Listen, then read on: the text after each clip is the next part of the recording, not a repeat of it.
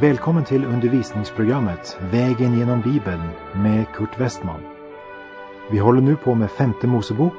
Slå gärna upp din bibel och följ med. Programmet är producerat av Norea Radio.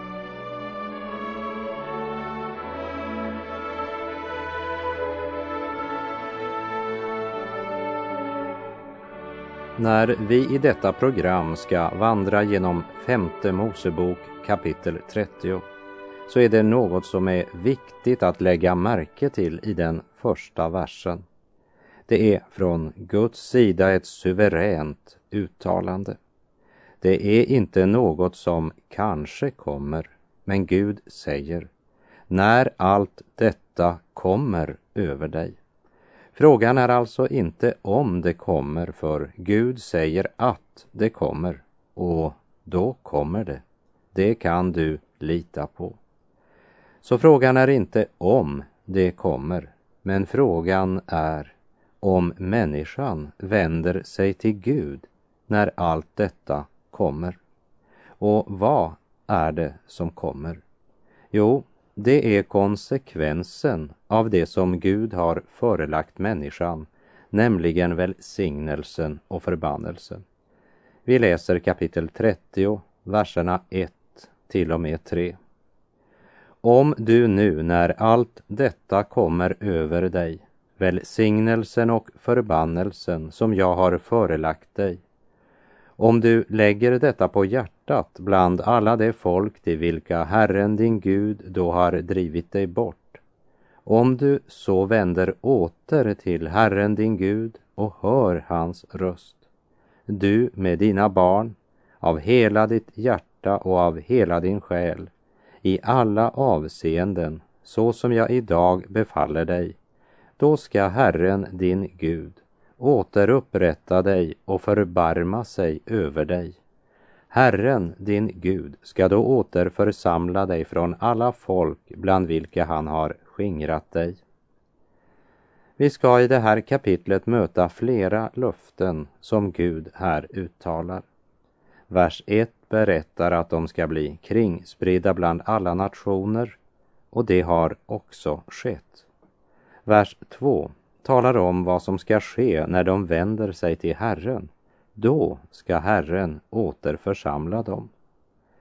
Lägg märke till att här handlar det inte om att hålla lagen, men att inse att man brutit den.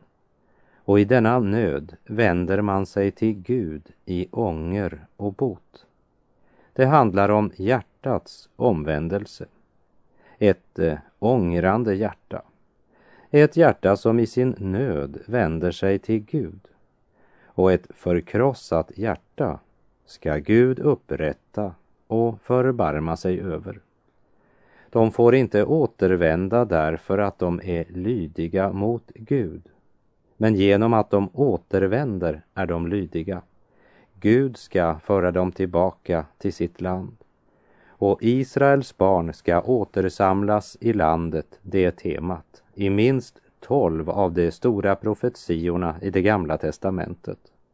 Vi ska återkomma till det och se närmare på dem när vi kommer till dessa profetior på vår bibelvandring. Vi läser vers 4 och 5.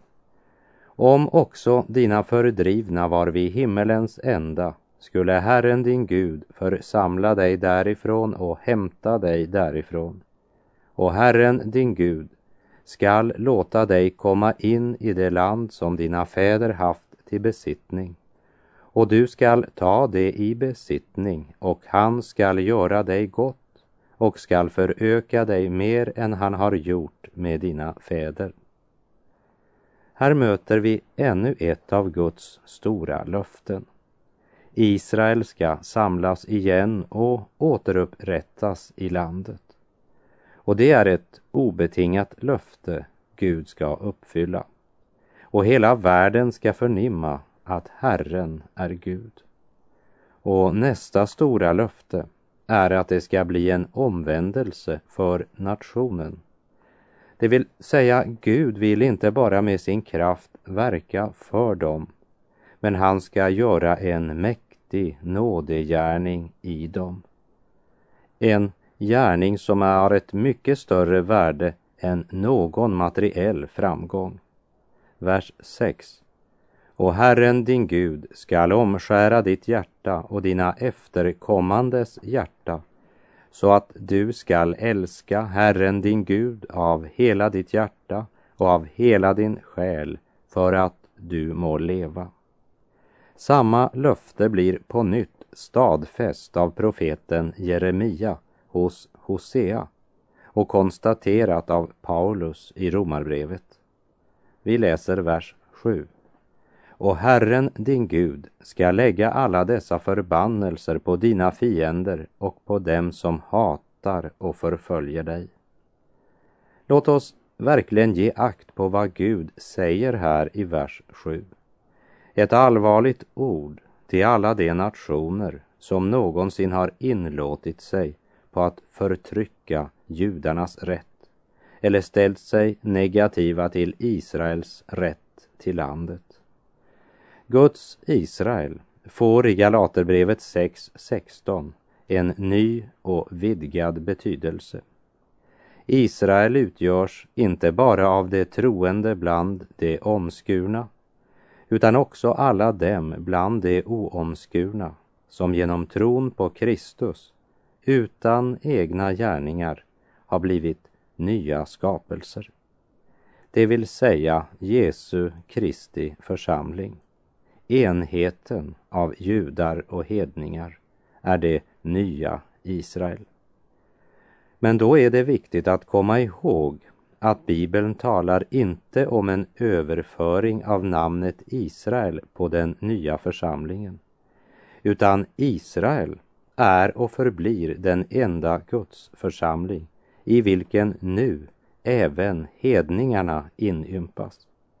Romarbrevet 11, vers 17 och 18 säger Om några av olivträdets grenar har brutits bort och du som är en gren av en vild oliv har ympats in istället och får del av saven från det äkta trädets rot så förhäv dig inte över de andra grenarna.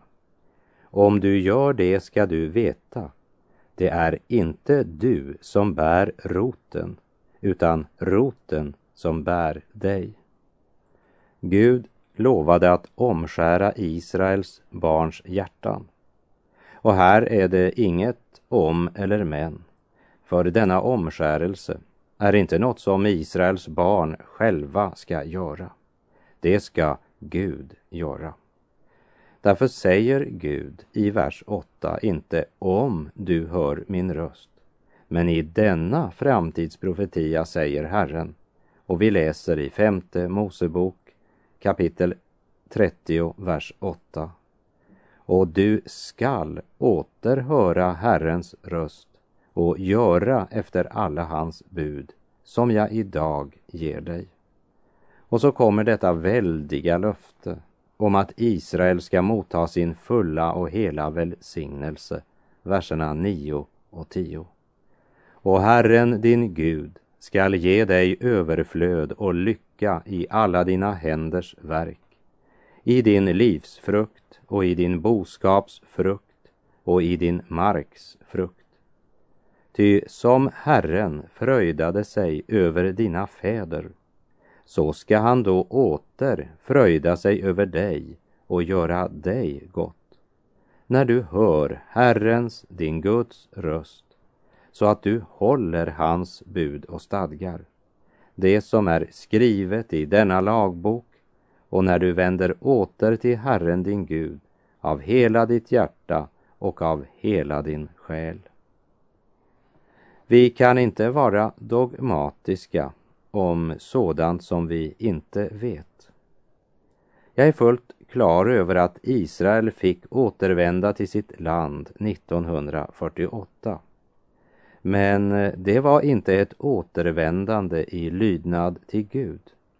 Och personligen så tror jag att detta återvändande i lydnad för Gud under förbundslöftet ännu är framtid. Men det skall ske, för det löftet är obetingat. Därför att det är Gud som ska föra dem tillbaka till landet och ge Israel överflöd på lycka på alla livets områden.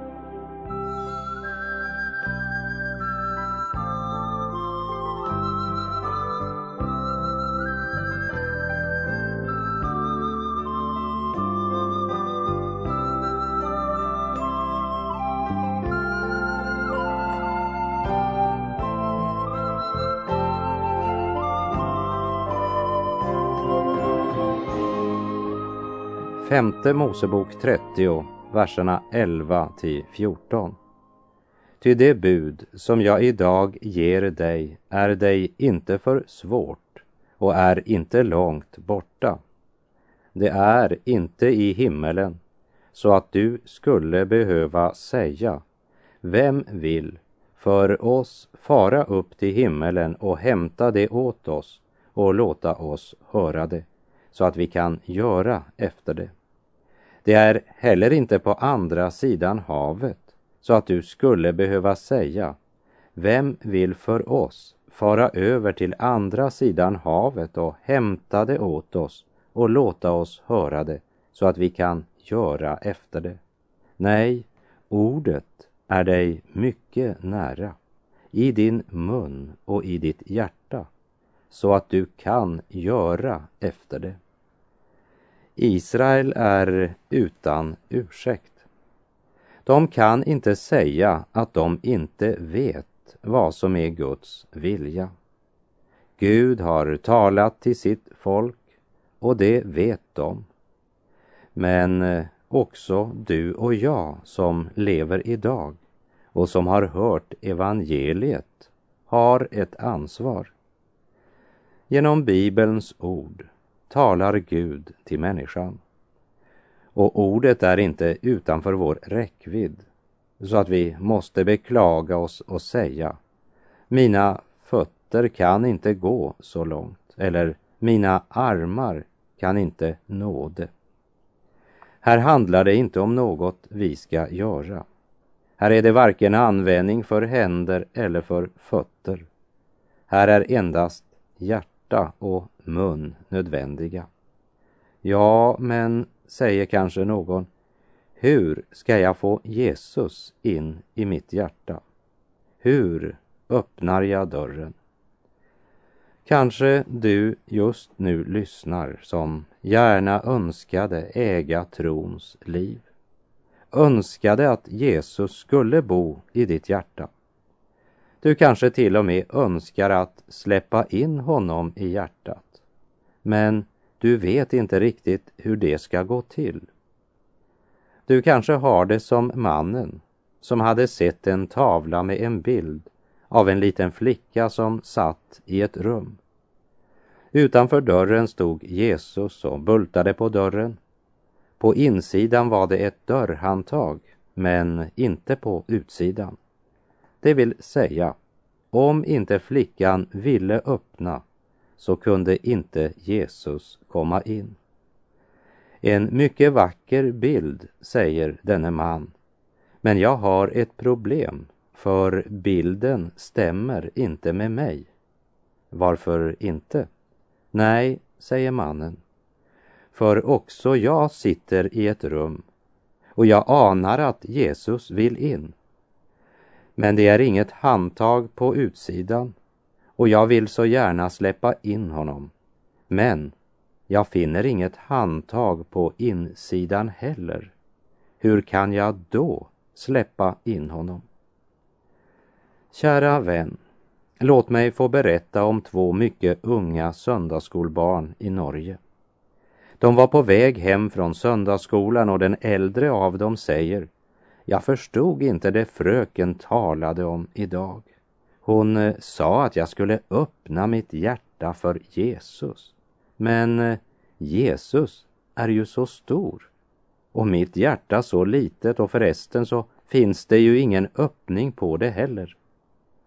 Då ser lillebror på honom och så säger han Om du vill släppa Jesus in i ditt hjärta så ska du bara fortsätta att gå på söndagsskolan du.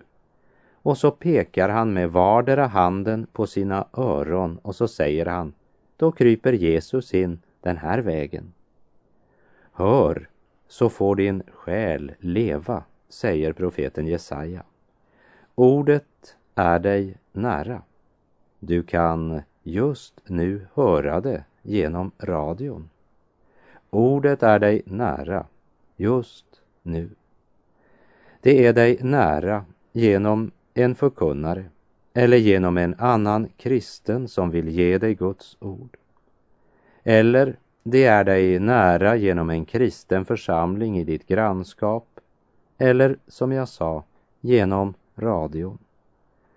Och orden här i femte Mosebok är profetiska och talar om den dag när Israel ska vända sig till Gud av hela sitt hjärta.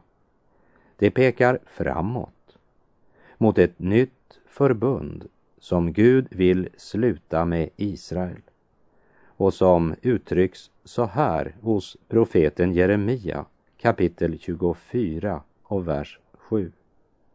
Och jag skall ge dem hjärtan till att känna att jag är Herren och det ska vara mitt folk och jag skall vara deras Gud. Ty det skall omvända sig till mig av allt sitt hjärta.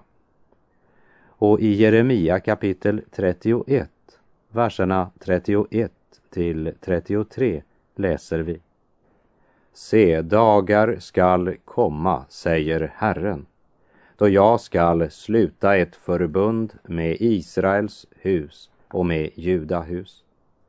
Inte ett sådant förbund som det jag slöt med deras fäder på den dag då jag tog dem vid handen för att föra dem ut ur Egyptens land. Det förbund med mig som det bröt, fastän jag var deras rätte herre, säger Herren. Nej, detta är det förbund som jag skall sluta med Israels hus i kommande dagar, säger Herren. Jag ska lägga min lag i deras bröst och i deras hjärtan ska jag skriva den och jag skall vara deras Gud och det ska vara mitt folk.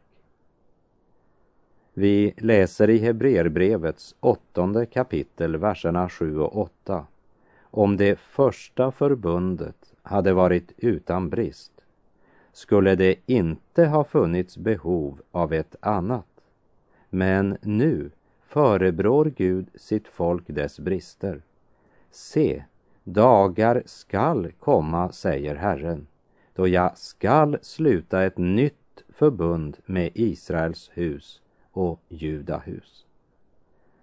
Kristus är den som ska upprätta det nya förbund som ännu är framtid för Israels land och folk. Men tills det sker så är det inte nödvändigt att fara upp till himlen för att hämta ner Kristus. Hans första ankomst har redan inträffat då han dog på korset för våra synder. Och det är inte nödvändigt att fara ned i djupen för att väcka upp honom från de döda. Han är redan uppstånden från de döda. De hade lagen i 1500 år och de kände den som rutiner, ceremonier och ritual. Men den hade inte skänkt dem rättfärdighet. Kristus hade också kommit till dem, liksom lagen hade kommit. Det var inte något som var långt borta. Kristus var mitt ibland dem. Han hade dött och uppstått mitt ibland dem. Problemet var inte att livet och räddningen var så långt bort. Men deras hjärtan var inte vända mot Gud. Och lagen kunde inte skänka dem rättfärdighet. Varför inte? Ja, likt en spegel kunde lagen avslöja deras synder och brister, men man kan inte tvätta sig med en spegel. Romarbrevet 8.3 säger det som lagen inte kunde göra eftersom den kom till korta inför vår kötsliga natur. Det gjorde Gud. Och hur gjorde Gud det? Jo, genom att sända sin son Jesus Kristus som kom och uppfyllde hela lagen och i ett och allt gjorde vad Gud ville. Och därefter så var han villig att ta din plats. Han var redo att ta den straff som du hade förtjänat genom alla dina synder och överträdelser. För att du skulle kunna få allt det han genom sin fullkomliga renhet och sitt heliga liv hade förtjänat. Du och Jesus byter alltså plats.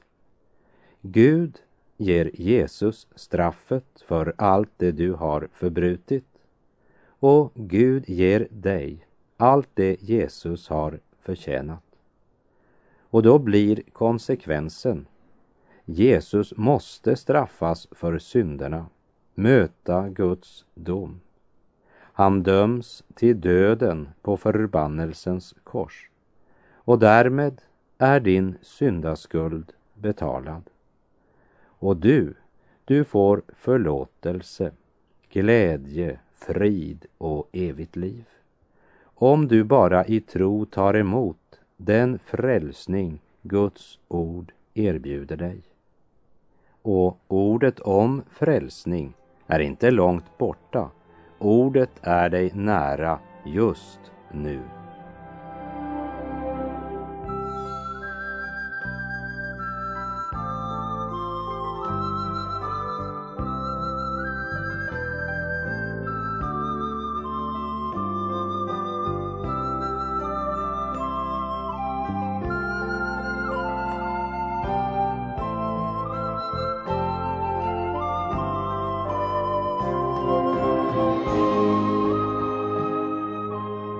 Kära vän som just nu lyssnar. Hör Herrens röst när han säger att ordet om frälsning är dig nära. Du är skapad till Guds avbild. Skapad till att leva i gemenskap med skaparen och adlad med ansvar för livet som blev dig givet. Gud lägger öppet fram det fruktansvärda allvar som ligger i att vara en evighetsvarelse, skapad av Gud. Och genom Mose lägger Herren fram livets och dödens allvar för Israels barn innan Herren avslutar Mose tjänst och insätter Josua som efterträdare. Vi läser femte Mosebok kapitel 30, verserna 15 och 16. Se, jag förelägger dig idag livet och vad gott är, döden och vad ont är. Då jag nu idag befaller dig att älska Herren din Gud, att vandra på hans vägar och hålla hans bud och stadgar och förordningar, för att du må leva och föröka dig och för att Herren din Gud må välsigna dig i det land dit du nu kommer för att ta det i besittning. Gång på gång hade Israel brutit Guds förbund. Men Gud ska hålla sitt löfte till Abraham, Isak och Jakob. Han ska föra sitt folk tillbaka till landet, för de ska få det till en evig arvedel. Varför? Därför att de är så lydiga? Nej, därför att Gud ska hålla sitt löfte till Abraham. Han ska upprätta ett nytt förbund. Han ska omskära deras hjärtan. Han ska leda dem tillbaka och de ska lyda honom. Så som han idag ber dig och mig att tro på Herren Jesus Kristus som vår frälsare. Och efter att vi har kommit till tro så talar han om lydnad. I Johannes 14, vers 15 säger Jesus. Om ni älskar mig kommer ni att hålla mina bud. Och vi läser femte Mosebok 30, vers 19. Jag tar idag himmel och jord till vittnen mot er, att jag har förelagt dig liv och död, välsignelse och förbannelse. Så må du då välja livet för att du och dina efterkommande må leva. Men kan då människan själv välja mellan gott och ont, mellan liv och död? Nej, människan kan inte av egen kraft välja det goda. Men när Gud genom sitt ord och sin helige ande kallar och förelägger människan detta val och befaller henne att välja, så verkar ordet på människans hjärta och sätter henne i stånd att välja. Människan får just genom ordet kraft att välja det goda om hon vill. Men till himlen det ej tvinges, det blott i klockan ringes. Så om människan vill göra motstånd så kan hon även det. Och då blir hon hårdare och mera död än förut. I Jesaja 55, vers 11 står det Så skall det också vara med ordet som utgår ur min mun. Det skall inte vända tillbaka till mig fåfängt utan att ha verkat vad jag vill och utfört det som jag sänt ut det till. Det betyder inte att alla som hör ordet blir frälsta, men ordet verkar alltid något. Det är som med solens varma strålar. Under solens värme smälter smöret men eh, leran blir hård. Solstrålarna vänder aldrig tillbaka utan att ha verkat. Det är det allvarliga med att stå emot Guds kallelse. Ordet verkar antingen frälsning eller förhärdelse. Och vi läser vidare i vers 20. Genom att du älskar Herren din Gud och hör hans röst och håller dig till honom. Ty detta betyder för dig liv och lång levnad så att du får bo i det land som Herren med ed har lovat dina fäder Abraham, Isak och Jakob att ge dem. Jesus är världens ljus och den som tror på honom har evigt liv. Den som tror på Jesus har syndernas förlåtelse och ska leva även om han dör. Det betyder för dig liv. Herren vare med dig. Må hans välsignelse vila över dig. Gud är god.